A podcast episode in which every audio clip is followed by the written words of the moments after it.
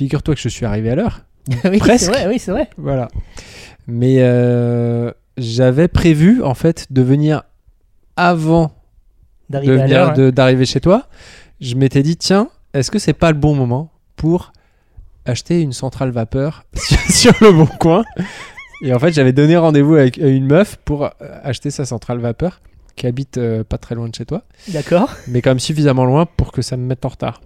Et comme j'ai vu que j'allais être en retard, euh, bah finalement j'ai dû annuler. euh, T'as mon- cancel. mon T'as t'as pas de centrale à vapeur avec toi.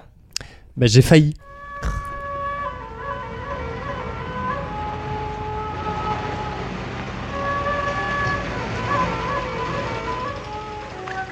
Tu verras, comme c'est amusant de découper. Ah, Cinq agneaux innocents de présalé du Mont-Saint-Michel. euh, un bon cuisinier peut faire Ça, un c'est bon de la bonne viande. Bravo. Ah.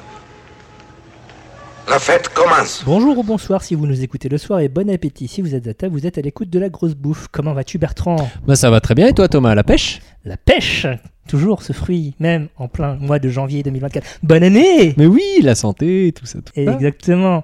Qu'est-ce que c'est que la grosse bouffe? La grosse bouffe, c'est un podcast qu'il est bien écouté sur le bien boire et le bien manger.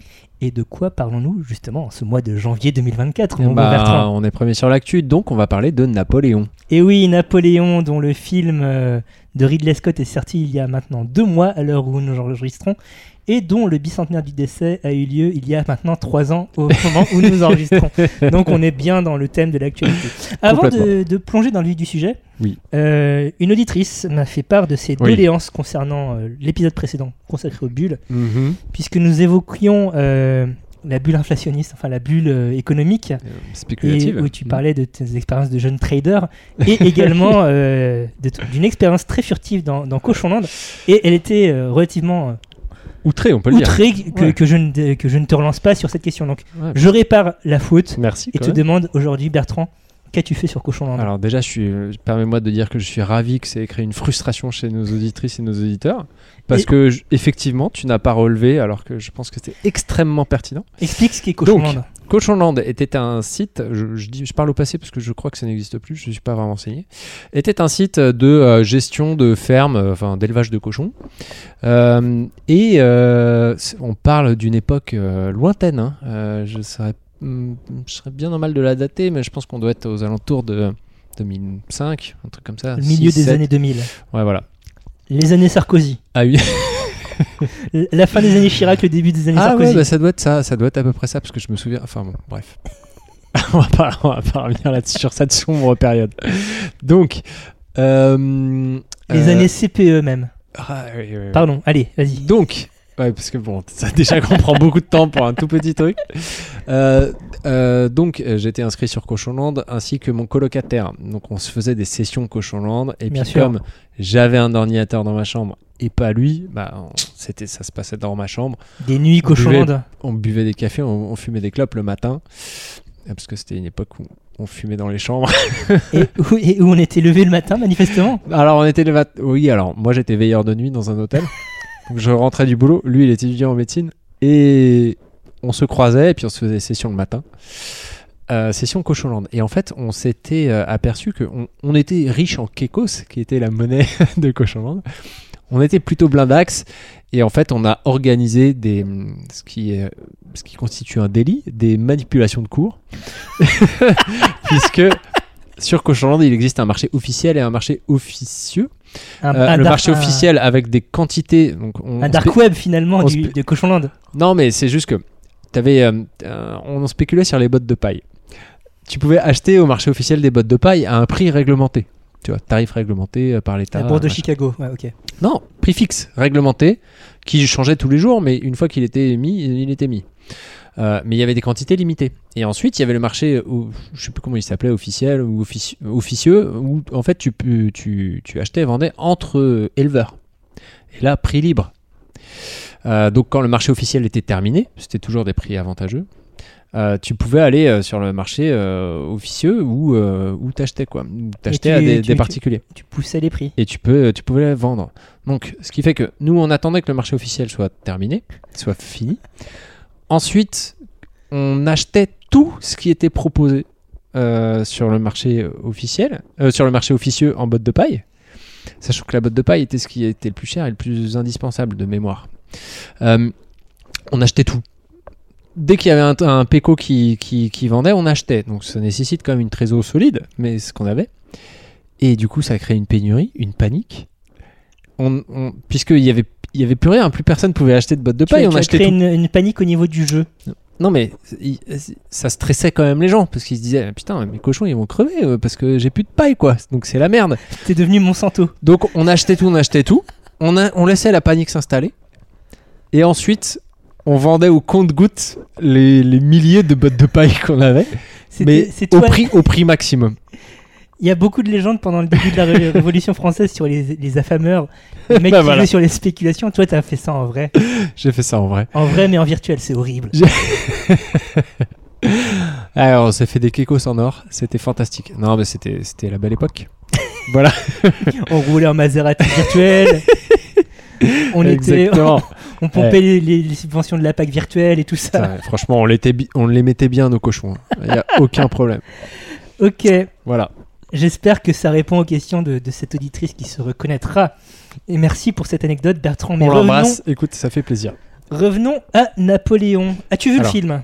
Alors non, je l'ai pas vu, mais j'en ai entendu parler d'une manière un peu détournée, car tu le sais, puisque Via le fil de l'épée régulièrement, exactement, via euh, un podcast que j'adore depuis très longtemps et dont c'est un des rares podcasts dont je ne rate aucun épisode. Avec Donc, la grosse bouffe, bien évidemment. Bien sûr. Euh, donc euh, le podcast du collimateur sur les questions de défense et les conflits armés. Un, un sujet assez lointain finalement.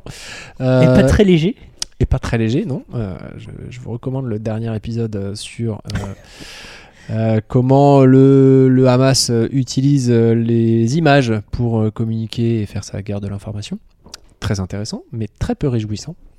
Euh, donc ils ont fait un épisode où ils font une série d'épisodes sur, euh, sur aussi où ils regardent un film de guerre et ils commentent. Là, Et ils c'est- ont là, fait la même là, sur c'est un multiple crossover parce que donc ils ont cette sous-série qui s'appelle Le fil de l'épée en collaboration avec le podcast Parole d'Histoire qui est du coup un podcast que je ne manque pas de mon côté, euh, animé par André Loès. Et donc Alexandre Jublin, animateur du collimateur, André Loès, animateur de Parole d'Histoire et un autre gars qui est un invité régulier du, euh, du, du collimateur pour parler de cinéma, parlent tous les trois de Napoléon le film. Et donc, De tu, et donc tu, as, tu as eu des échos via, via cette voilà, J'ai écouté le podcast sans voir le film. D'accord, j'ai vu le film. Et ayant moi-même, attention, Mhm. on révèle un peu le lore de Thomas. Euh, euh, ayant grandi euh, jusqu'à mes 18 ans dans une ville napoléonienne, La Roche-sur-Yon. Alors, oui. euh, tu, peux, tu peux définir en quoi elle est ben, napoléonienne cette en ville quoi Ben, Tout simplement parce que jusqu'à ce que Napoléon décide que ça devienne la nouvelle préfecture de Vendée, au détriment de la Chaise-le-Vicomte, qui était une ville plus, enfin un, un hameau plus central. En fait, post-guerre de Vendée, Napoléon arrive au pouvoir, nanana. 1804, il est. Est-ce qu'il est Il est encore consul, je crois, à ce moment-là. Euh, et il veut une, une capitale euh, euh, départementale plus centrale que Fontenay-le-Comte, qui est dans le coin sud, sud-est de la Vendée. Parce qu'on rappelle que les préfectures ont été choisies pour que euh, il y ait moins d'une journée de cheval, je crois, là- pour là, se rendre dans la préfecture, n'importe où de ça tel dépend, département. ça dépend quel département, mais là en l'occurrence en Vendée c'était ça. Il fallait qu'une armée puisse faut que se ça soit central, quoi. Mm. Voilà, parce que ben, il y a les guerres de Vendée, on n'aime pas les soulèvements et tout ça. Euh, donc il initialement il voulait euh, la chaise de Vicomte qui était euh, un village encore plus central que la Roche-sur-Yon. Euh, la chaise de Vicomte ils ont dit non, on adore notre église du XIIIe siècle, on veut pas que ça devienne une ville, une grande ville. Et ça s'est reporté sur la Roche-sur-Yon, ville où j'ai passé mon enfant, enfin où j'ai grandi de 3 mois à euh, 17 ans. Est-ce que la chaise le vicomte, ils ont le somme Non, je pense qu'ils sont assez contents de leur Ah statut bah, de ville qui a dit non à Napoléon. Très bien. Euh, et donc, ben, quand tu grandis à la, à- à La Roche-sur-Yon, tu bouffes du Napoléon, que tu le veuilles ou non, à absolument toutes les sauces. Euh, déjà parce que la plupart des quartiers, rues, euh, voies sont nommés, euh, en tout cas dans le centre historique, sont nommés d'après Napoléon. La place centrale s'appelle Place Napoléon, où on a une statue équestre de Napoléon. Tous les bâtiments un peu historiques de la ville sont en style néoclassique napoléonien. Euh, et euh, à l'école, eh ben, tu apprends que Napoléon est mort à Sainte-Hélène, son fils Léon lui a crevé le bidon. Tout à fait. Et euh, enfin, c'est distillé dans ton éducation un petit peu, que tu le veuilles ou non. Ok. Donc, ben, euh, tu, sar- tu, tu satures un petit peu du personnage. Ça, ça participe aussi de l'obsession qu'ont les Français, comparé au reste de l'Europe, pour l'image de Napoléon. Euh, parce que le gars est, est absolument partout. Je crois qu'il y a que les Polonais qui aiment bien Napoléon, euh, le reste de l'Europe euh, déteste le personnage historiquement. Et les Américains, mais ce qui explique. Bah, parce qu'ils l'ont pas vraiment connu. Oui, et que c'est une figure historique autoritaire, ils aiment bien ça, hein, qui a conquis l'Europe en, en- en 15 ans, et ça, c'est fascinant. Donc, ben, euh, le regard du gars qui a, qui a grandi à, à Napoléon Vendée, parce que ça a été un des. en- en- en- au 19e siècle, La Roche-sur-Yon a changé 7 ou 8 fois de nom. Ah oui? Et le premier nom euh, de La Roche-sur-Yon, donc c'était La Roche-sur-Yon, c'est devenu Napoléon Vendée sous le consulat, euh, non, sous l'Empire. C'est devenu Napoléon Bourbon euh, lors de la très courte restauration. Pendant les 100 jours, c'est redevenu Napoléon Vendée. À la restauration, c'est redevenu Napoléon, c'est redevenu Bourbon Vendée. Enfin voilà, il y a eu 7 changements de nom, Ah, mais incroyable, je savais même pas. 7 ou 8 changements de nom en moins d'un siècle. Pour revenir à La Roche-sur-Yon. Incroyable. Ok. Euh, et donc, oui, donc en tant que gars qui a grandi à Napoléon Vendée et euh, qui a fait des études d'histoire, j'ai fait ça aussi un peu. euh, le regard que j'ai du film, c'est que c'est. ah, ça, rejoint, euh, ça rejoint assez l'avis de, de le collimateur X, Parole d'Histoire, en cela que oui, bon, la reconstitution historique, tout ça. Mais surtout, ce qui est chiant, c'est que ça, ça, ça crée un- ça dessine un personnage qui est complètement esclave de ses, de, ses, de ses tourments intérieurs. Enfin, genre, c'est Joséphine qui le mène à la baguette, manifestement. Euh, ce qui est vrai, il y a des lettres très très grandiloquentes de, de correspondance euh, de Napoléon, surtout vers Joséphine, où euh, le gars s'emporte euh, d'un jour sur l'autre parce qu'il n'a pas reçu de, de réponse en moins de 24 heures, alors qu'il est en Égypte et elle, elle est à Paris, je sais pas. et donc, qui, qui est esclave de ses passions. Ça montre un gars qui fait tout le temps la guerre, ce qui est un peu vrai, mais il a aussi tout un corpus administratif, le code civil, ne serait-ce que ça, Bah, qui passe à la 1804, hein. trappe. Et qui a été euh, pendant longtemps mon moyen mémotechnique pour me souvenir de- du code de ton immeuble. qui- C'est plus ça, mais c'était proche euh, au, au tout début. C'était Ouais. 1905, je crois, à la base, hein, le, le code, le, le code de l'immeuble. Donc Ah, ouais. 1805, euh, enfin, voilà, tu, tu Ouais, pouvais- enfin bon, bref, j'avais. euh, voilà. par truchement, tu pouvais y arriver. Euh, et, euh, et surtout, bah, t'as t'as Joaquin Phoenix qui joue comme Joaquin Phoenix, donc c'est pas nul, mais c'est bizarre de voir Joaquin Phoenix Ouais, qui est supposé. Des, des, des- des échos euh, Bah, pas ouf, quoi. Non. du choix du. bah, C'est-à-dire qu'on on choisit De l'acteur. Joaquin Phoenix pour jouer euh, un Napoléon qui a 22 ans, alors que Joaquin Phoenix il a 50 balais maintenant. Ouais. Et apparemment, Joséphine, elle est, elle est plus jeune dans le film. Ouais, ouais, ouais, tout à fait. Euh, est Vanessa même, Kirby est, Très chelou, quoi. est beaucoup plus jeune que, que, que, que Joaquin Phoenix, alors qu'elle est techniquement plus âgée que Napoléon. Bah, tout le temps, parce que c'est comme ça que fonctionne que le ça temps se et l'âge. rattrape pas. Voilà, exactement. Bref, un film euh, qui apparemment, il faut qu'on le voit dans sa version longue de 4 heures, mais plutôt crevé que de m'imposer ça.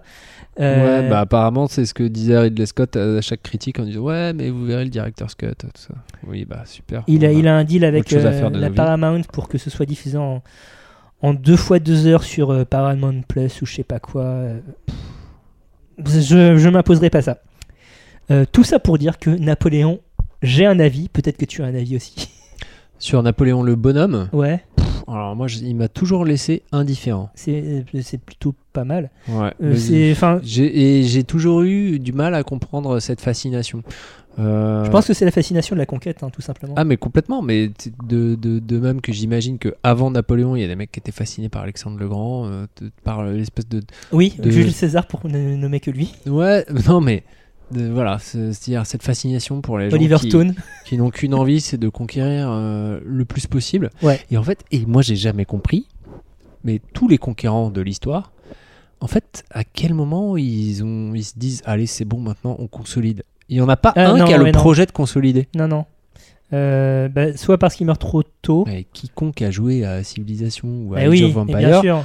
Euh, sait qu'il y a un moment où il faut consolider. Voilà, Parce tu, que peux- tu peux pas avoir tes unités partout, et tu vas te faire fumer. tu construis 5 villes et après tu conquiers éventuellement. Mais voilà, c'est ça, c'est ça.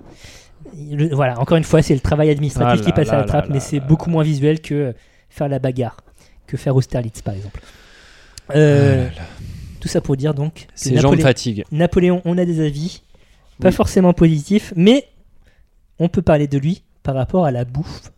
Oui, qui est l'objet de notre parce que, épisode ah, parce finalement. que finalement, ça fait quoi Un quart d'heure qu'on parle d'autre chose Ah, quasi, ouais. Ah bah voilà. D'après l'enregistreur, ça fait un quart d'heure qu'on parle d'autre chose, mais c'était important de revenir sur Cochon. Donc, commençons. Napoléon et la bouffe. Euh, Oui. Qu'est-ce que ça t'évoque, toi? Ah, ça m'évoque. euh, Moi, j'ai, je, même avant de préparer l'épisode, je savais que Napoléon, euh, c'était un mec qui, qui bouffait rapido. Ouais. Et- On, peut, on peut commencer par ça. Euh, le fait qu'il expédiait ses repas euh, très vite, Ouais. que ce soit en campagne ou euh, dans ses châteaux, dans ses palais, euh, c'était Sainte-Hélène exclue. Ça, ça sera une par- parenthèse autre. Mais jusqu'à la chute de l'Empire, c'était grosso merdo 30 minutes maximum pour un repas. Spécifiquement les dîners, les déjeuners étaient pris encore plus rapidement. Et s'il n'y a pas de source euh, précise sur les raisons de, de ce- de cette rapidité, c'était tout simplement probablement un héritage de sa formation militaire où euh, ben, faut être sur le qui-vive, tu traînes pas au mess, tu en- engloutis ton repas et euh, voilà. Oui, parce que ça l'intéressait pas plus que ça, et il considérait que c'était une perte de temps. C'était une perte de temps. Pendant Il a mieux déjeuners à faire. du temps du consulat et donc de l'Empire en- ensuite, c'était l'occasion pour lui de recevoir euh, tous les portraits, enfin beaucoup de, de portraits, statues impériales euh, de quand il est empereur. euh, les esquisses sont faites lors du déjeuner. C'est-à-dire que tu as une troupe d'artistes qui sont là avec leur, Ah ouais avec leur carnet et croquis, qui sont là pour le dessiner, Ah, trop marrant pour ça. reprendre ses traits. Et, euh, alors que lui, il, il engloutit, il, mâche à peine. Enfin, ce qui entraîne des problèmes de digestion par ailleurs. Il, il- ouais, est, il est là pour avaler la bouffe, ce qui est un peu caricaturé, par, enfin, même beaucoup caricaturé euh, chez les ennemis, chez les Anglais, dans les dessins de, dans les dessins de presse euh, sur Napoléon. Ah ouais, sur les caricatures Outre-Manche, Ouais. tu, tu, le- tu le vois comme un ogre finalement, enfin un, un avaleur. Est-ce que c'est un Est-ce que ça vient du fait que euh, on connaissait sa méthode, ses, ses pratiques euh, de, de, de repas Je ne sais pas, mais en tout cas, il était vu comme la valeur de territoire en tout cas, et donc euh, facilement tu pouvais euh, faire le parallèle avec euh, le statut d'ogre. Euh, le... Juste pour rebondir sur la durée du repas, moi j'avais vu que c'était parfois entre enfin, 12 minutes ou voire 8 minutes Ouais, parfois. ouais, ouais, ouais, il y, a- y y vraiment des records. Mais que par contre on savait jamais trop à quelle heure il arrivait. C'est ça, parce que le gars était intransigeant sur la ponctualité tout en étant très régulièrement lui-même en retard. Mm. Il y a un épisode où il rend visite à, Joséphine à, à la Malmaison et on ne sait pas à quelle heure il, arrive. Donc le cuisinier euh, du, du- du palais, du château, euh, fait rôtir une vingtaine de poulets à différents intervalles Toutes les 30 minutes. pour être sûr d'avoir un poulet rôti chaud Ouais. prédispo parce que il arrivait à la bourre, il était intransigeant sur la ponctualité et donc il détestait attendre. Donc si on passe à table, on passe à table. Et il faut que ça arrive Il faut vite que ça, quoi. faut que ça arrive et que, que ce soit chaud, j'imagine. Euh, ça l'emmerdait par ailleurs parce que euh, c'était un gars assez pingre. Tout à fait. Donc faire, euh, faire retirer 20 poulets pour n'en manger qu'un seul, euh, il trouvait que c'était euh, de la déconnade, mais je suis sûr qu'il aurait été emmerdant si euh, le truc avait été euh, ne serait-ce que tiède.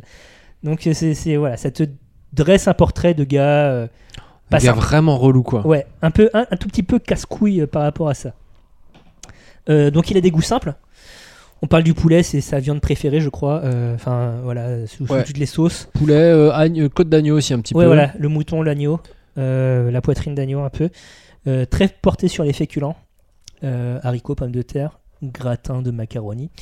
Euh, les, lég- euh, les légumes un peu, euh, mais par exemple, si il avait une mauvaise expérience de légumes, il arrêtait de les faire servir. Genre un jour, il a eu des, des haricots verts un peu trop fileux, filandreux. Bah, du coup, non, on Mais arrête. plus de haricots C'est fini, ouais. Et pour tout le monde.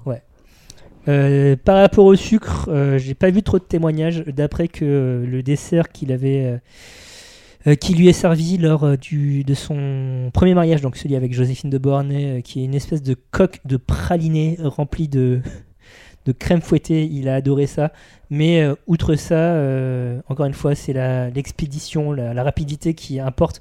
Donc il faut pas se casser la tête à faire des pièces montées hyper élaborées parce qu'il va il va tremper son doigt pour manger de la crème et puis il Ouais, va se barrer au bout de, de- de Pour lui, oui. Après, euh, euh, c'est après, euh, bon, on parlera peut-être à un autre moment de, quand il reçoit ou pas. Alors, euh, il y a un moment où lui, il reçoit, c'est le repas du dimanche avec notamment sa mère Laetitia, où là, le rythme change.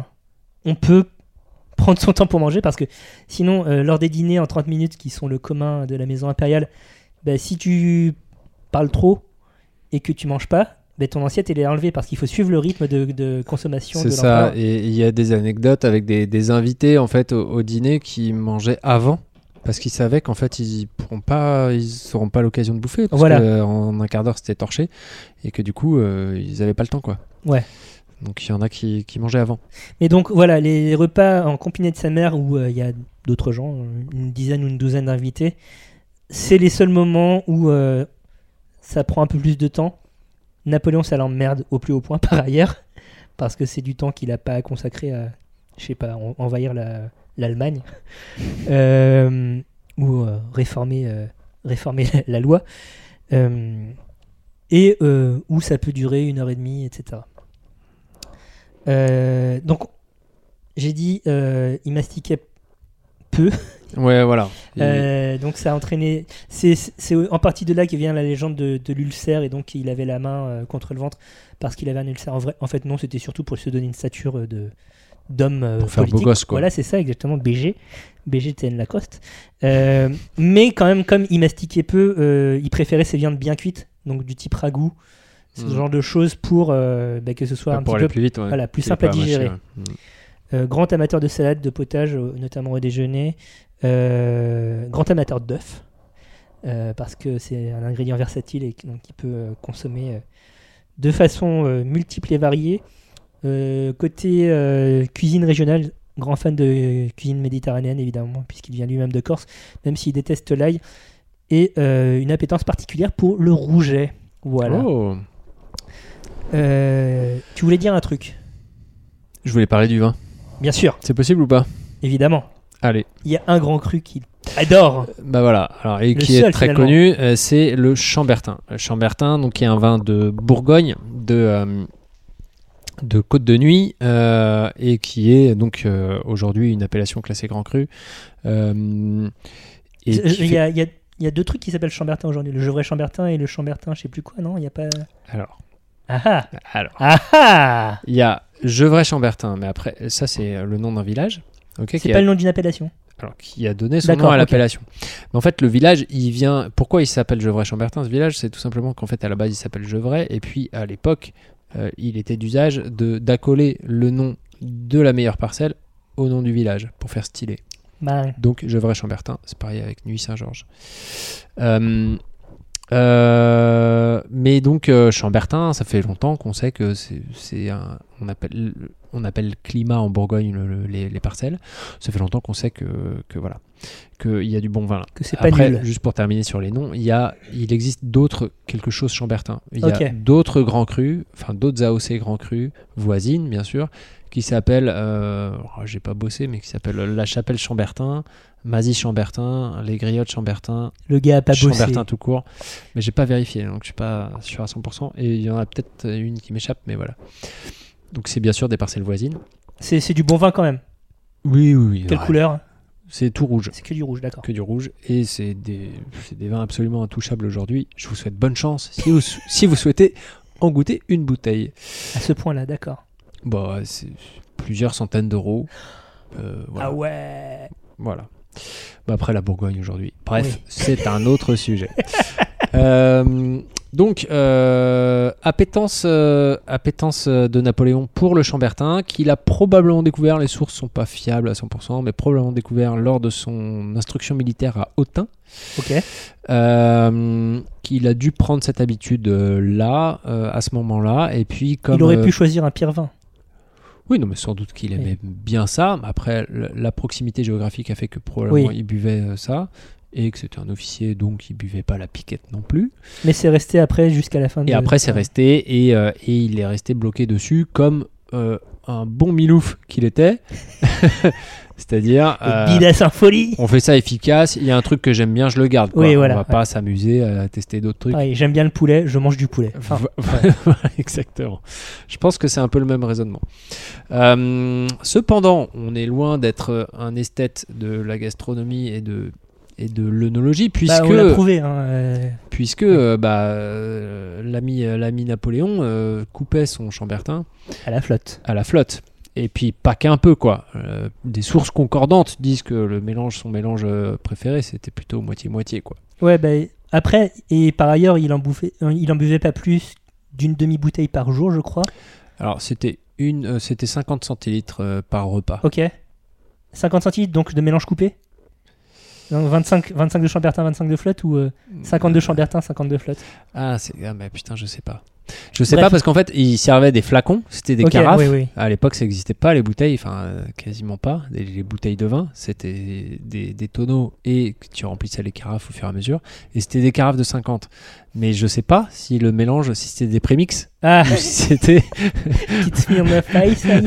ou si, ou si le mélange se faisait dans le verre. Euh, je t'avoue, je sais pas. C'est une bonne ok. question. Non, mais enfin, tout ça pour dire qu'il buvait très peu finalement. Bah pour l'époque, ouais, c'est pas grand chose. Ouais. En outre, en outre. euh, Et puis les degrés euh, des vins étaient plus faibles aussi. Ok.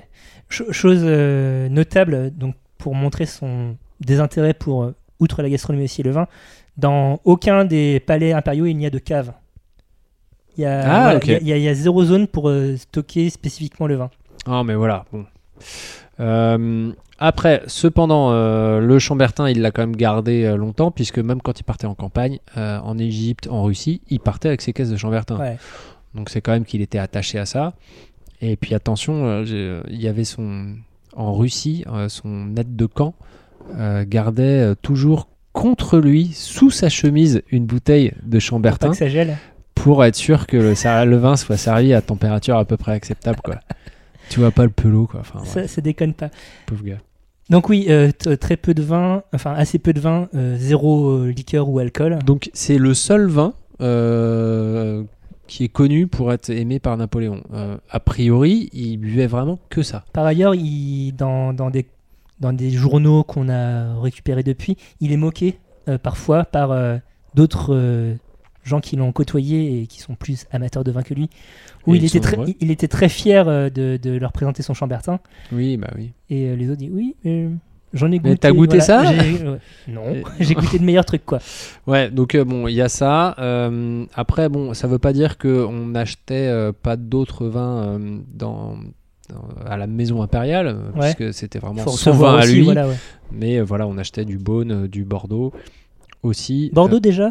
Enfin, il y a, il y a une, une réputation du Bordeaux euh, au tournant du 18e, 19e. bah oui, oui. D'accord, oui. Ok. puis même, euh, je peux même te dire que euh, C'est du bon. en décembre 1812, euh, la maison impériale a acheté 422 bouteilles de Chambertin. ok.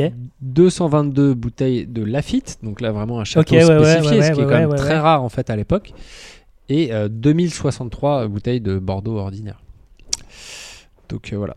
Euh, et puis du madère, du cognac, du rhum, euh, enfin bref. Les, les spiritueux de l'époque. Enfin, les Voilà. spiritueux, les liqueurs de l'époque. Euh, donc voilà. Cependant, petite entorse au Chambertin sur euh, la fin de sa vie à Sainte-Hélène. C'est du claret. Alors, le- en fait, il y a eu des problèmes de transport. Ouais. C'est pour ça qu'il a dû changer. C'est-à-dire que le Chambertin, euh, au départ, les Anglais euh, étaient chauds pour lui envoyer du Chambertin quand même, tu vois, faire plaisir. Mais, euh, Mais ils supportaient très mal le Plymouth, voyage. Sainte-Hélène, c'est quelques semaines de bateau à l'époque. Ouais. Et donc ça tourne. Donc et ça des tourne. climats différents aussi. Ouais. Même euh, d'ailleurs, donc ça tourne et donc en fait sur la fin de sa vie, il s'est mis au blanc liquoreux, les vins de, de Klein Constantia qui sont des vins d'Afrique du Sud. Oui, oui, oui. Et, et il buvait ça à la fin de sa vie. Alors en beaucoup moins grande quantité. Il y a des sources qui disent que en vrai c'est qu'une légende aussi et que c'est euh, ouais. Bon, euh, c'est avéré quand même qu'il y en a eu à Sainte-Hélène et que ça a été bu, mais peut-être en vrai en petite quantité. Peut-être par son geôlier. Alors euh, oui, sans doute que le- tout le monde buvait un peu, mais bon. Ouais. Mais euh, voilà. Euh, cependant, juste petite anecdote aussi sur le Chambertin qui voyageait mal. Il en a emmené en Égypte Oui.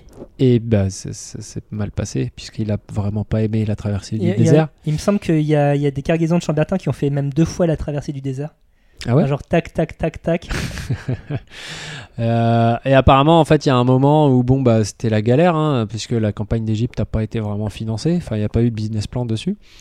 Et donc du coup, euh, bon, il y a un moment où, euh, bah, faute de mieux, euh, Napoléon dit Eh, ça vous dit si je vous paye en vin Oh, petite l'astuce, l'entourloupe. et, et bon, bah, à la dégustation, les soldats ont dit non, trouve une autre solution, puisque c'était vraiment, c'était le vin était tourné quoi. Puisqu'à l'époque, on le rappelle, le, enfin on le rappelle, à l'époque, le vin était pas sulfité et donc euh, était très sensible et très euh, vulnérable et il tournait vite. Ok. Voilà. Euh, pour euh, clôturer le, le- le volet boisson, c'était un grand fan de café qui s'en envoyait des lampées, notamment au petit déjeuner. Si c'était pas du café, c'était de l'eau aromatisée à l'eau, de fleur d'oranger. Donc Ah, très distingué. Voilà, non, il avait, il avait des goûts très spécifiques. hein. C'est- C'était pointu, ouais. C'était carré. Et euh, il adorait la tisane aussi, euh, spécifiquement la tisane préparée, préparée par son, son, son majordome, son principal. Son euh, aide de camp. Non, pas son aide de camp, vraiment son, son- le, le- le gars qui, dans le civil, était euh, là pour euh, répondre à ses, à ses moindres euh, desiderata. Euh, Il y a des anecdotes, encore une fois, sur le fait que euh, le, le second de la- de- du, du majordome aurait servi une fois une tisane à Napoléon qui était parano de l'empoisonnement et qui dit Ah non, c'est pas bien. euh, et donc qui, qui elle, son majordome, le, le number one, pour dire Ah, préparez-moi la tisane parce que lui, il sait pas faire et ça se trouve, il a mis du poison. Le gars a juste transvasé la tisane dans une autre tasse, lui a servi exactement pareil. Il dit, ah, c'est bien meilleur quand c'est vous qui le faites. Voilà.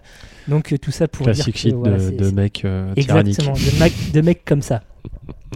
Donc euh, le portrait qu'on peut tracer de, de Napoléon par rapport à la bouffe, c'est que c'est un gars euh, au, au goût euh, simple, euh, mais précis. Et précis et, et, et un, peu, euh, un peu exigeant Un peu sur, psychorigide, ouais, sur ouais, ouais. la constance de, du truc. Quoi. Ouais, ouais, ouais. Mais ça va avec le côté euh, j'ai pas le time. quoi. Exactement. Genre euh, je veux ça, tu me mets ça, puis Je tu dois réformer gueule, le pays. Voilà. Euh, passons euh, à un second volet, à savoir euh, la bouffe sous Napoléon. Oui. Euh, parce que donc on est à une, une époque un peu charnière dans la construction de ce qu'on appelle la gastronomie française. Le mot gastronomie euh, naît d'ailleurs sous Napoléon, C'est pas vrai. sous le consulat. Il apparaît en 1801 dans les écrits de euh, Joseph Ber- Berchoux, euh, dans un poème qui s'intitule Gastronomie ou je sais plus quoi. Donc, euh, non, non, mais gastronomie, virgule, ou. gna, gna, Ah d'accord, ok. Voilà. Et donc, euh, bah, c'est dans la continuité de ce qui s'est passé sous la Révolution française, à savoir, euh, bon, dès le XVIIIe siècle, tu as les premiers bouillons-restaurants qui, Oui. qui ouvrent, euh, notamment du côté du Palais Royal à Paris, où donc on a des prix fixes, une carte, euh, un service individuel à des tables, etc. Donc qui tranche avec les auberges où c'était euh, partage communal et euh, un plat et euh, c'est à la tête du client euh, l'addition. Mhm. Là, on, donc, dans la continuité de ce mouvement qui, qui, qui naît au milieu du XVIIIe siècle, puis avec la Révolution qui met au chômage euh, un certain nombre de cuisiniers qui bossaient pour les nobles, tu as une émergence d'une culture gastronomique dans les grandes villes, surtout à Paris, hein, dans un premier Mhm. temps évidemment, qui euh, en plus rentre en conjonction avec euh, trois figures essentielles euh, qui vont construire justement l'image de la gastronomie française encore plus à cette époque. Est-ce que tu sais qui sont ces trois personnes? Antonin Carême? Oui. Voilà. Marc- Marc-Antoine. qui est-il alors? Antonin Carême?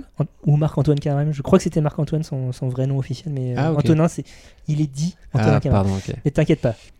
Euh, qui est-il Euh, bah, C'était euh, c'était pas le cuisinier de Talleyrand Alors, il a été chef de Talleyrand, oui. Antonin Carême, je crois que c'est un des gars qui a vraiment fait des trucs très spectaculaires, hein, qui a fait de Oui. la cuisine spectacle et notamment de la pâtisserie avec des constructions un peu compliquées et voire qui a reproduit des trucs d'architecture ou des bâtiments. C'est, tout simplement un des premiers chefs stars de l'histoire. hein. Voilà, chef star. voilà. Putain, mais le mec a le sens de la formule. Il est fort. C'est un métier. Journaliste, hein, voilà. Euh, et donc oui, tu, tu dis juste quand tu parles d'architecture, euh, donc euh, Antonin Carême qui naît euh, à la veille de la Révolution française, qui est mis à la porte par son père assez vite euh, parce que bah, c'est une bouche de pluche à nourrir et c'est compliqué quand c'est la Révolution. Donc il part en apprentissage chez un chez un traiteur pâtissier. Enfin, je sais pas comment on appelle ça à l'époque. Et donc euh, jeune illettré, il, il fait ses, il commence à se faire remarquer assez vite.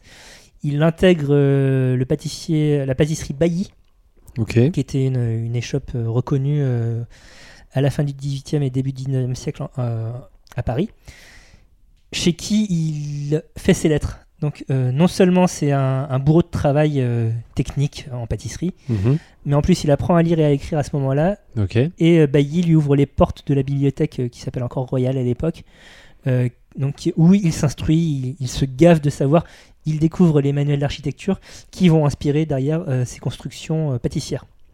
Euh, c'est on l'a appelé euh, le roi des cuisiniers et le cuisinier des rois puisqu'il a bossé pour le tsar, il a bossé pour euh, euh, je pense qu'il a aussi opéré en Angleterre, bref, pour des têtes couronnées. Donc voilà, cuisinier des rois, c'est pour ça.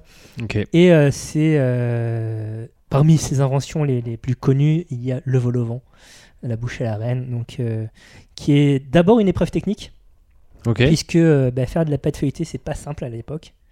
Euh, Même aujourd'hui, c'est pas simple. hein. ouais, mais enfin, la réfrigération aide Non, non, mais oui, non, mais bien sûr. Donc imagine euh, Ouais, au, ça, 19 au dé- début du 19e siècle sans. En hiver, quoi. Ouais, c'est en hiver ou avec des marbres et puis un gars qui a des pains de glace constamment. Enfin, c'est un enfer. Mm.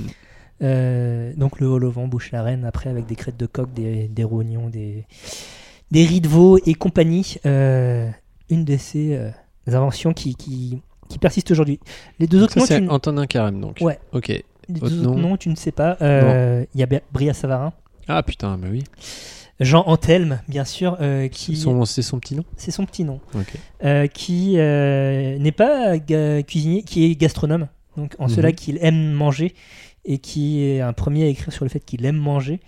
Euh, son ouvrage de référence, c'est La physiologie du goût, qui paraît deux mois avant son décès en 1825. Donc on déborde la période napoléonienne, mais il commence à l'écrire bien avant, puisque c'est un homme Un charges, c'est une courte période. euh, L'Empire, c'est très court, oui.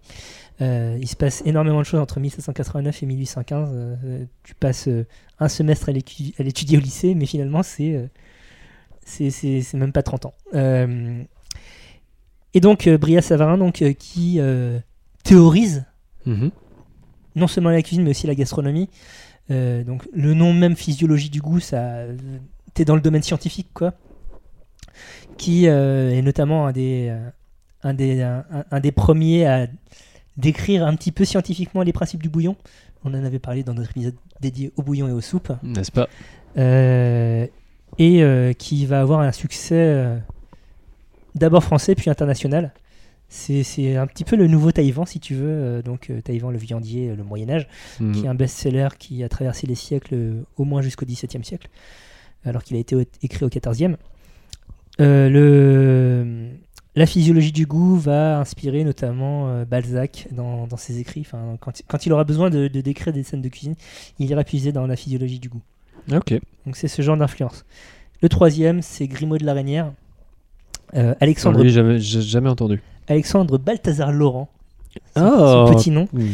Euh, fils euh, et petit-fils de fermier général, donc issu de l'aristocratie euh, anci- d'Ancien Régime. Ok. Euh, il détestait son père, par ailleurs.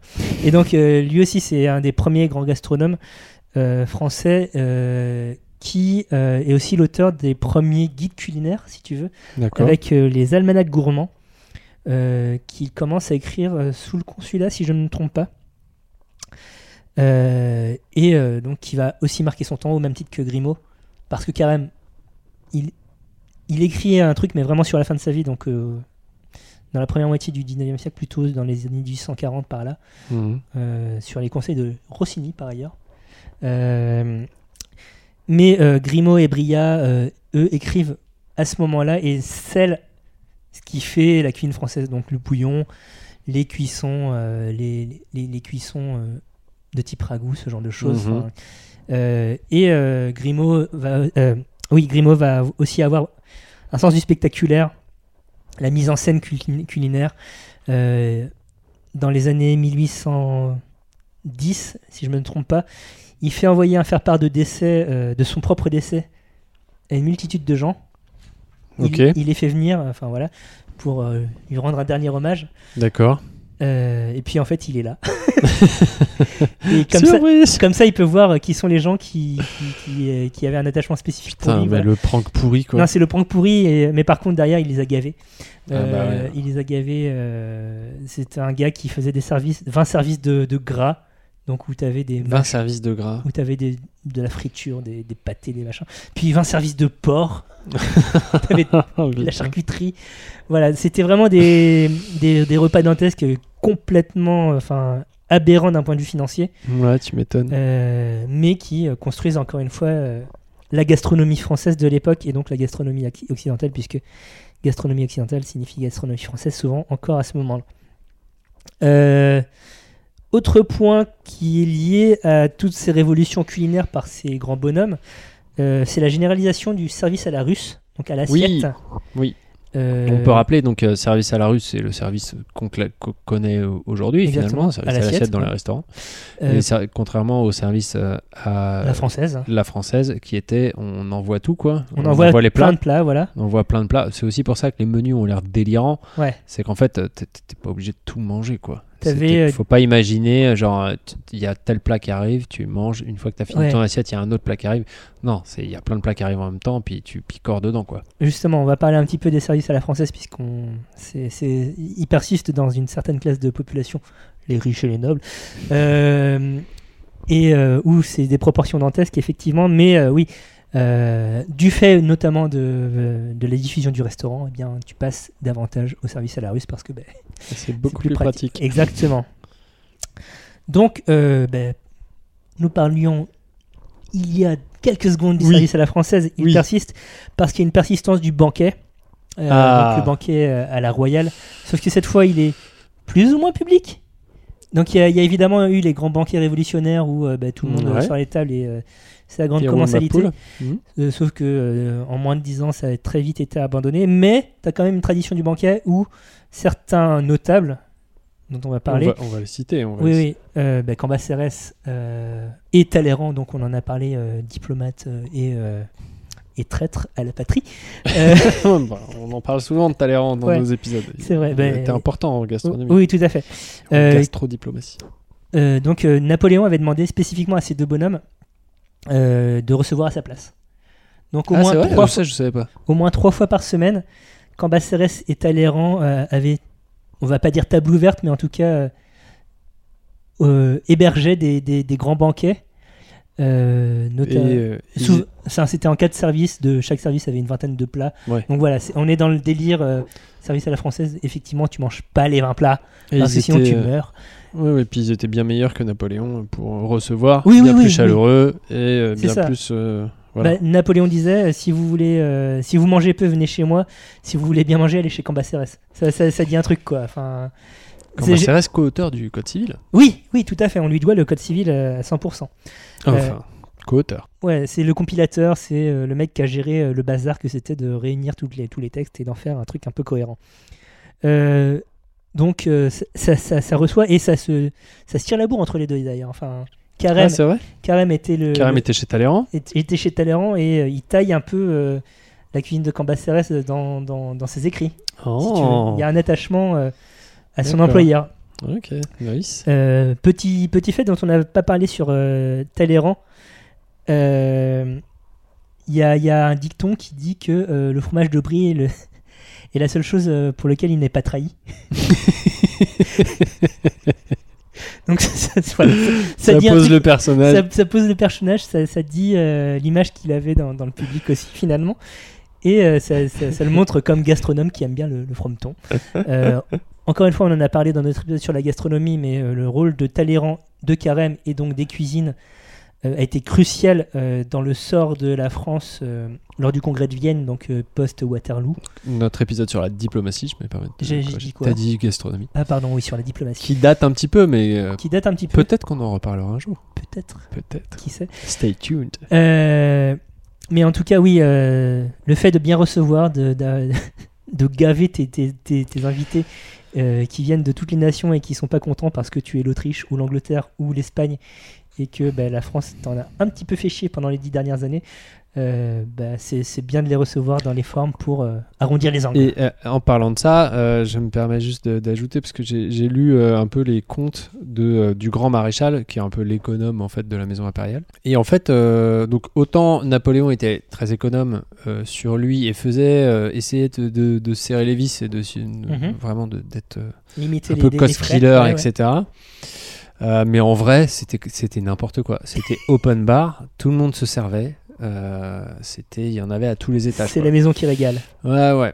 Et donc notamment euh, parce que euh, l'empereur aussi avait dit, bah par contre, autant moi je suis chiant, enfin je, je vais faire attention à mes dépenses, autant quand le pape vient, Ouais, c'est aller. open, on lui paye tout, Dépenser sans compter, machin, ouais, ouais. dépenser sans compter.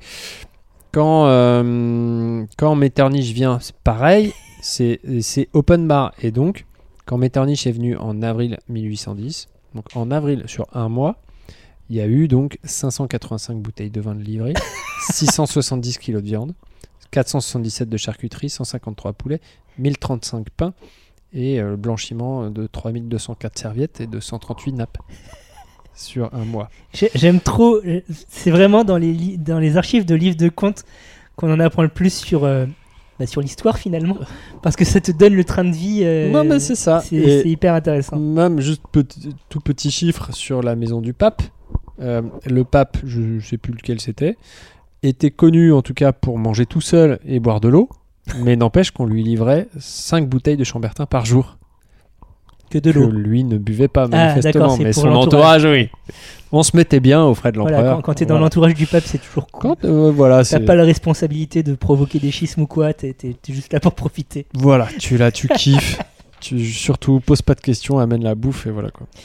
Euh, notons aussi que, euh, donc, puisqu'on est sur euh, l'art de recevoir, petit clin d'œil à un épisode qu'on a enregistré il y a bien longtemps aussi. Ouais. Euh, le, bon, la manufacture de Sèvres existait déjà et était déjà bien implantée à l'époque, mais euh, la maison impériale justement a fait beaucoup d'investissements dans, euh, en- notamment en commandant des services euh, de le, porcelaine. le plus gros client de la manufacture. Voilà, exactement.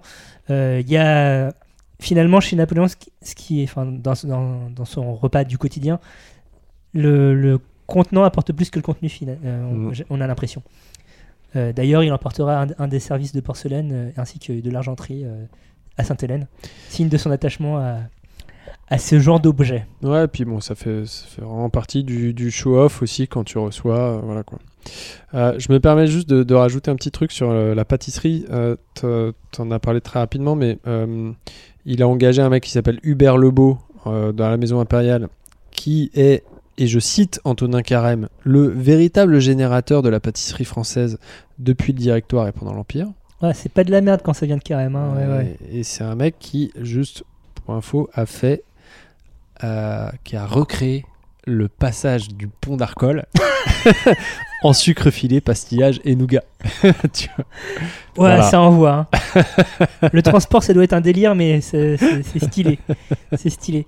Euh, on a parlé de, de révolution culinaire et de- des, des instigateurs de ces, des changements, de ces changements au, au tournant du 19e siècle. Ouais. Est-ce qu'il y a des, des choses qui se passent dans le monde du vin à ce moment-là? Ou est-ce qu'il faut attendre un peu plus tard? Non, il faut attendre plus tard. J'ai rien d'intéressant à dire à ce moment-là parce que pff, il se passe rien et vraiment le vin, euh, la révolution du vin, c'est Second Empire. Quoi. Ouais, pendant l'Empire, il se passe rien. voilà. Chacun fait sa vie, chacun essaye de se démerder. voilà quoi. On est bien content quand euh, l'empereur Quand commande il n'y a à plus boire. la guerre, Voilà, et ça. puis voilà quoi. Eh bien, dans ce cas, passons à notre dernière partie, à savoir la postérité euh, napoléonienne dans les cuisines. Euh, on va commencer par le manger. Euh, Il n'y a qu'un seul plat qui porte vraiment, qui est lié euh, plus ou moins historiquement à Napoléon. C'est euh, le poulet maringot, qu'on connaît peut-être davantage aujourd'hui sous le nom de veau maringot, puisqu'on a changé la viande. Euh, c'est plus ou moins historique. En tout cas, c'est un fait. Il adorait manger le poulet maringot pa- préparé comme, tel. Est-ce que le poulet maringot est vraiment né le soir du 14 juin 1800, date de la bataille de Marengo, euh, des mains de Dunant, qui était son, son aide-camp euh, à ce moment-là Rien n'est moins sûr. À ce qui paraît, c'est qu'une légende. Voilà, c'est ça. Mais il aimait particulièrement cette préparation. Donc, euh, si c'est pas né sur au- au Tu peux rappeler euh, là comme ça, c'est quoi un poulet maringot ou pas? Oui, c'est un poulet donc découpé à cru, sauté dans de l'huile, euh, avec des oignons, des champignons. Dans la version originale, il y a des écrevisses même, je crois. C'est voilà, c'est. On fait avec euh, le tout venant un peu, Euh, mouillé au vin blanc, si je ne me trompe pas. Et euh, et voilà. Aujourd'hui, je crois qu'on rajoute de la tomate. Euh, Bah, Moi, j'ai, C'est la recette originale Non, non, non, pas du tout. Non, mais Non je l'ai pas bossé du tout. Mais Ah, juste, euh, juste, je me posais la question et euh, j'ai un souvenir d'un truc plutôt tomaté, ouais. Mais après, Ouais, mais je crois que c'est mais c'est postérieur. postérieur. C'est postérieur notamment parce que bah, j'imagine qu'on consommait déjà de la tomate en Italie à l'époque. C'était peut-être pas si répandu que ça. Et voilà, c'est ça. Quand Mm. tu es chef, enfin quand tu es cuisinier militaire qui- bosse pour l'armée française, et donc plutôt centralisé à ce moment-là, euh, les tomates, je pense pas que tu touches comme ça spontanément. Hmm. Euh, mais par contre, euh, il y a aussi le Napoléon qui est un, un nom que les Américains donnent au millefeuille, si tu veux. Ah ouais? Ouais. Ok. Mais donc ça reste un Sans aucune raison. Bah, je sais pas s'il y a un lien ou pas, mais j'ai j'ai rien trouvé de spécial euh, à ce propos. Mais par contre, les, les gens qui ont laissé leur nom euh, à des plats qui subsistent aujourd'hui et qui sont plus ou moins connus, c'est son entourage. Beaucoup de plats de volaille. T'as le poulet à la Duroc, euh, donc euh, grand maréchal euh, d'Empire, qui est plus ou moins une sorte de poulet chasseur. Donc voilà. Donc au vin rouge. Ouais. T'as la volaille à la Joséphine. T'as la volaille Marie-Louise, donc la deuxième épouse de Napoléon. Donc t'as, t'as- voilà, le poulet. Ça plaît à l'empereur, on va nommer des trucs d'après Hmm. ces gens-là. T'as les aubergines Masséna. Sont- Ah, c'est pas vrai. Si, si, une sorte de, de terrine. Ok. Euh, t'as la soupe du maréchal Sou, euh, qui est une espèce de. Soult comme le boulevard. Exactement. Enfin, comme le boulevard. Je dis C'est ce Soult. qui est très con, mais. Tu dis Soult Oui, du, J'ai toujours dit Soult. Je sais pas. Bah, je sais pas. moi. Du rock comme la station de métro, si tu veux. aussi. Oui, non, mais moi, j'y ai pensé aussi, bien sûr, mais je, l'ai- je me suis retenu. Mais... Les boulevards des maréchaux, ils s'appellent comme ça pour une raison. En oui, fait, oui, hein. non, mais bien sûr, évidemment. Mais c'est juste. Et qui est donc qui est une soupe, euh, mais je, sais- enfin, c'est c'est un pot-au-feu de l'enfer. Puisque t'as de la culotte de bœuf, t'as du, du petit salé, t'as t'as globalement toutes les viandes possibles imaginables. Ouais, c'est la pizza cuit. du chef, quoi. Ouais, c'est- c'est c'est ça, c'est ça. C'est la spéciale Momo. On s'est on s'est fait plaisir. tu as la seule Murat qui n'est pas nommée d'après euh, Murat, le Murat napoléonien, Ah bon? Mais un de ses descendants, Ok. le cinq, son cinquième descendant, le cinquième prince Murat en Au tout cas, euh, qui euh, l'a fait faire au Maxims. Ok. Donc euh, c'est euh, d'ailleurs donc on a un on a un ami qui porte le même nom, On l'embrasse. on l'embrasse, Qui qui s'appelle Prince de Luxe. oui, et qui peut-être a un lien avec la maison Murat mais éloigné. Mais par contre il a déjà croisé une autre personne qui s'appelait Murat et qui sur sa carte d'identité avait euh, le Prince il avait marqué princesse euh, en, en- en titulature. C'est très étrange.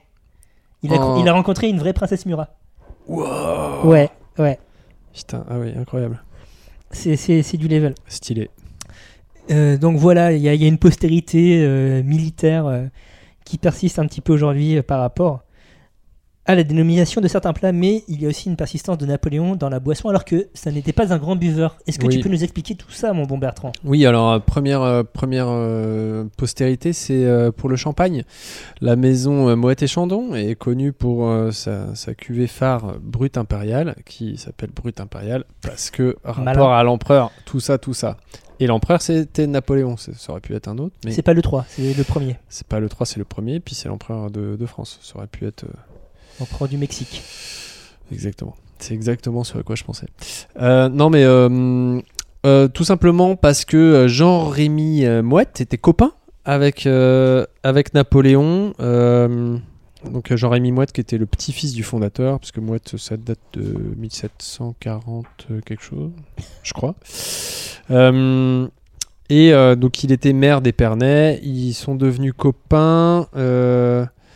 Et, euh, et euh, puis ils ont cultivé un peu, enfin Jean-Rémy Mouette a bien, bien entendu cultivé cette amitié, a essayé de un maximum de, de, de, de gratter l'amitié et de valoriser ce- ce- cette relation. Il a reçu la Légion d'honneur en 1814 des mains de Napoléon lui-même. C'est assez rare parce que Tout à fait. il la remettait surtout à des militaires. Tout à fait, oui, puisque c'était vraiment. Voilà. Mais euh, euh, voilà. Donc la Maison Mouette en fait, en fait tout un truc et nan- lance le Brut Impérial en 1869, donc cuvée phare, pour le centenaire de la naissance de Napoléon, sous le Second Empire, bien sûr, histoire de. Euh, De la fin, le Second Empire mourant quoi. oui, bah c'était. Il ne savait pas encore, il Second le savait pas encore à l'époque, c'est vrai. Et euh, mais en fait, euh, bon, euh, Napoléon, il- on l'a dit, il aimait le chambertin, il buvait très peu de champagne en fait. Et, Ouais. et dans les comptes, en fait, on a 11 commandes de champagne en tout dans la maison impériale. Ce qui est, ce qui est pas ouf. Pas un gros buveur en Est-ce fait. que, est-ce que le champagne déjà à l'époque était connu pour être le vin pétillant des fêtes ou pas encore trop? Oui, alors, il y a une citation, mais qui est probablement apocryphe. On, on la prête à Napoléon, mais comme il aimait pas vraiment le champagne, je vois pas pourquoi c'est lui qui l'aurait dit. Moi, j'avais déjà, euh, je connaissais déjà cette citation, et pour moi, c'était Churchill. Enfin, tu vois, c'est le genre de citation, ouais. on sait pas trop d'où ça vient. On se va, refile. on va dire que c'est soit Churchill, soit Napoléon. C'est en, en- à propos du champagne, donc c'est en cas de victoire, je le mérite, en cas de défaite, j'en ai besoin. Ouais, ok, Voilà. non, ouais, ça- Truc de militaire, euh, Ouais. voilà quoi. C'est plutôt du Churchill d'ailleurs qui s'enfilait. euh, C'est Ah bah, Churchill, oui. c'est deux, trois bouteilles de champ par jour. hein, euh. Bah, pff, tout quoi. Gin, euh, et. et- Il y a, il y a- voilà. Mais y par contre, c'était pas du moite, c'était du Paul Roger. euh, Churchill. Oui. Il avait ses petites habitudes. Il y a- et il y a une excellente cuvée de chez Paul Roger qui s'appelle la cuvée Winston Churchill, qui est vraiment excellente. il y a une vidéo rigolote sur YouTube où tu as deux oiseaux qui essayent de suivre le rythme de, de vie. Ah, oui, le bah rythme oui. de vie de Churchill du lever au coucher. Ah oui, Et compliqué ça. enfin, ils sont, ils sont morts en poule euh, dès, dès, dès- dès midi, même avant midi, quoi. Enfin, c'est l'enfer. Bah oui, c'est ça. Euh, donc, euh, donc bon, tout ça pour dire que Napoléon euh, n'était pas spécialement amateur de champagne, mais que Mouette a bien communiqué dessus. Et puis, mais il y a quand même Talleyrand qui a dit à Mouette de manière assez juste. Donc, euh, grâce à cette coupe et son contenu, votre nom moussera plus longtemps et beaucoup mieux que le nôtre. Eh ben, c'est pas faux. Bref. Donc il y a, il y a le champ. Donc le champ, et puis. il, y euh, a, il y a- il y a enfin, enfin une liqueur, on, parle enfin liqueur, enfin spiritueux. Euh, Spiritueux, oui, pour Oui. être plus précis. Euh, non, mais c'est-à-dire que Napoléon est aussi associé au cognac. Et alors, Et pourquoi? Eh ben, c'est une excellente question parce Ah, les gens vrai, savent pas. il n'y a pas beaucoup de liens en vrai. C'est-à-dire que oui, on buvait du cognac, mais euh, à l'époque, comme, euh, comme plein d'autres trucs, euh, mais pas dans des quantités phénoménales. Et Ah, en Après, fait, c'est pas le seul souverain à avoir donné son nom à du cognac. Il y a aussi des, des, des cognacs Louis XIII, je crois, ou des trucs comme ça. Enfin, Est-ce que c'est du branding? Oui. Je sais pas, mais Alors, c'est marrant parce que ah, j'aurais dû m'enseigner sur le cognac Louis XIII. euh, donc, cognac Louis XIII, qui est euh, la cuvée spéciale de, de Rémi Martin. Euh, On le salue. Rémi Salut- Martin, salut Rémi. C'est une maison de cognac. Et cognac Louis XIII, c'est vraiment le truc qui vaut des milliers d'euros. ouais, ouais, ouais. C'est la carafe en cristal de Baccarat. C'est un truc Dans un écrin vraiment incroyable. spectaculaire. Ouais, Ouais, ouais, ouais. Une carafe très travaillée avec des petits zigouigouis et tout ça, ouais. Oui, oui, oui. Et c'est. voilà. Et bon. Je, je l'ai jamais goûté. J'ai déjà touché, j'ai déjà senti, mais jamais goûté. voilà. Euh, mais. euh, donc, euh, ouais, Louis XIII, je connais pas l'histoire. Mais bon. Euh, en tout cas, Napoléon est associé à une marque de champagne qui s'appelle Courvoisier. Non, de cognac. De cognac, pardon. Qui s'appelle Courvoisier. Que les gens qui connaissent Bustarem connaissent bien. Euh, oui, parce qu'il y a eu. euh, Passe, passe, passe, passe de Courvoisier. Voilà, passe-passe de Courvoisier. Et euh, en fait, euh, Courvoisier, Il y a toute une histoire du cognac à faire avec la communauté afro-américaine, mais on en parlera plus tard. un autre épisode. Oui. Et ce qui est rigolo, c'est que donc Courvoisier a lancé en fait une marque Napoléon et a, et a déposé en fait la silhouette de Napoléon, a fait tout son tout ce- son, son côté commercial, tout son marketing sur Napoléon, alors que Napoléon n'en a jamais bu pour la simple et bonne raison que bah, Courvoisier a été fondé en 1844 Oupsie le seul lien qu'on a repéré avec, euh, avec euh, Courvoisier, c'est que l'empereur a visité ses entrepôts à Bercy. Mais ce qui, ce qui est aujourd'hui le, le, le cours Saint-Émilien, c'est dans cette zone-là oui, ou- oui, tout à fait. ok, ouais. ouais. Bah, qui était vraiment le hub de commerce de vins et spiritueux jusque dans les années 1950. Ok. Euh, et par, à la suite de cette visite, il a fait une lettre d'instruction euh, aux, à ses artilleurs en leur disant Lorsque vous combattez de toutes vos forces et à chaque fois que cela sera possible, vous aurez du vin le soir et du cognac le matin. Ok. C'est le seul lien qu'on a fait avec le cognac. Il y a une promesse de cognac. Il y a une même. promesse d'achat de derrière. Ouais. voilà. Mais derrière, euh, voilà, Courvoisier a, a, euh, a fait, a fait ça, sachant que bah, pff, il est attesté que Napoléon n'en buvait jamais. Ok. Ça, c'est sûr. Par contre, ce qui s'est passé ensuite, c'est que ils ont tout brandé sur Napoléon. Et sous Napoléon III, euh, enfin Napoléon III a fait, euh, avait le même système que euh, la, la couronne d'Angleterre aujourd'hui, c'était le système de, de Royal Warrant, Ouais, ouais. C'est-à-dire, Où tu peux mettre. euh, ouais. où tu peux Fournisseur mettre de la fournisseur maison, officiel de la maison impériale. Et donc Courvoisier a été euh, fournisseur officiel impérial. T'as t'as ce genre de sauce sur des trucs qui sont vendus dans tous les supermarchés. Genre la non, mais les voilà. HP sauce, qui est la sauce brune. euh. Officiel de la couronne d'Angleterre. Ouais, Bon. mais ils ont le seau et voilà. ben, Bah non mais voilà. le jour où le- il y aura du coca Non mais c'est très fréquent sur le champagne. En Champagne ils sont plusieurs à Ok. être fournisseurs. à avoir le seau et tout ça. Enfin, Ouais, ouais, ouais. Et euh, voilà. Bon, et ils se le disputent d'ailleurs pas mal. Bref. Et euh, donc dans les années 20, ils ont déposé donc la silhouette, euh, la silhouette de Napoléon, donc euh, à l'INPI machin et tout ça. C'est, c'est- je pense que c'est des Anglais à la base. C'est ça qui est assez rigolo. Et il le dépose à l'INPI euh, en France. Alors à l'INPI. euh, Ou l'équivalent de l'INPI ailleurs. euh, ouais, enfin international quoi. Ils ont Mm. déposé la silhouette et la marque The Brandy of Napoléon. Donc c'est quand même avec l'accent hein, bien sûr. Ouais, bien sûr. Euh, donc euh, voilà, ils y sont allés à fond, euh, alors que bon, il n'y a pas de, de réalité. Et aujourd'hui, il y a même euh, parfois des gens qui disent du cognac Napoléon pour dire que c'est un cognac XO, donc avec euh, 10 ans Ok. d'âge. C'est pas du tout une dénomination officielle. Mais, ça mais quand même, par capillarité, c'est devenu comme ça. Mais ouais, capillarité, c'est genre un vieux cognac quoi. Bon, il n'y a pas grand monde qui le dit, hein, mais bon, Exo, on rappelle, c'est extra old, c'est c'est 10 ans minimum. par rapport à la VSOP qui est. 6 ans, je crois. Ok, très bien. C'est pas mal tout ça. Bah oui, tout à fait, on est d'accord. Donc un gars qui a, malgré son, son désintérêt euh, manifeste pour euh, la bouffe et le- la boisson, réussi à laisser une petite empreinte euh, à son échelle. Une empreinte peut-être démesurée. Pour, pour, le peu d'intérêt qu'il y portait, certainement. Euh, L'épisode touche à sa fin. Qu'est-ce que Oui, tu fait. retiens euh, de cet épisode, mon bon Bertrand? Moi, je retiens que faut pas faire confiance aux militaires en ce qui concerne la gastronomie. Ah, ça, hein, les gars qui chantent Tiens, voile du boudin. euh, voilà, on Mais c'est euh, pas du boudin, boudin. Oui, je sais, merci. Enfin, bref. Oh là là, Euh, je voulais pas te vexer. De quoi parle-t-on? Oh là là, en février euh, 2024 Euh, écoute, le mois prochain, nous allons parler du marché. Enfin, ou des marchés. Le Donc, marché, le marché. Où tu peux tout, peux tout trouver. Voilà. Et je pense qu'on fera l'épisode en entier où on chantera cette jolie chanson. de Henri Dess Voilà, qu'on salue. Que j'ai euh, réacquis en, en CD pour mes parents pour qu'ils puissent la diffuser à mes nièces. Oh car c'est ça, euh, la famille. Euh, D'ici là, comment fait-on pour nous retrouver? Eh bien, euh, vous pouvez nous contacter sur le réseau social Twitter ou X ou comme vous voulez, at la underscore grosse bouffe, ainsi que par mail de manière plus simple et fiable, la grosse bouffe podcast gmail.com. Voilà. La Grosse Bouffe est un podcast à retrouver tous les 21 du mois sur toutes vos plateformes de podcast préférées. Petit aparté, notons que pour cet épisode, euh, moi, Thomas, personnellement, me suis basé sur trois sources principalement. Oui. Euh, les goûts de Napoléon de Philippe Costamagna, à la table des empereurs, une BD euh, de Isabelle Bautian et Raphaël Beuchot, ainsi que une conférence donnée le 12 juin 2015 à la bibliothèque des Riches Clairs dans le cadre du centre de gastronomie historique par euh, le docteur Jean Vito, qui est un docteur médical et qui euh, adore l'histoire gastronomique et notamment l'histoire gastronomique sous Napoléon. On l'embrasse. Euh, voilà, toutes ces références seront retrouvées en description de l'épisode, quoi qu'il arrive. Qu'est-ce qu'on vous souhaite d'ici le prochain épisode que nous enregistrons le 7 février C'est dans mon agenda.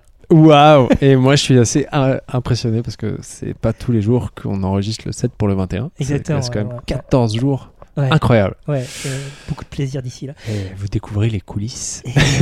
Et ouais, et ouais. Euh, on, on vous embrasse, hein, c'est tout ce qu'on peut vous souhaiter. Voilà, c'est ne vous ça. cassez pas la jambe, Voilà, c'est ça. euh, ne vous plantez pas de couteau dans les mains. S'il vous plaît, ne Cessez faites de pas faire ça. ça, voilà. En revanche, vous pouvez parler de nous. En Ah, bien, En bien si possible. Et puis voilà, ça sera déjà en pas mal mal. s'il faut de mieux. Voilà.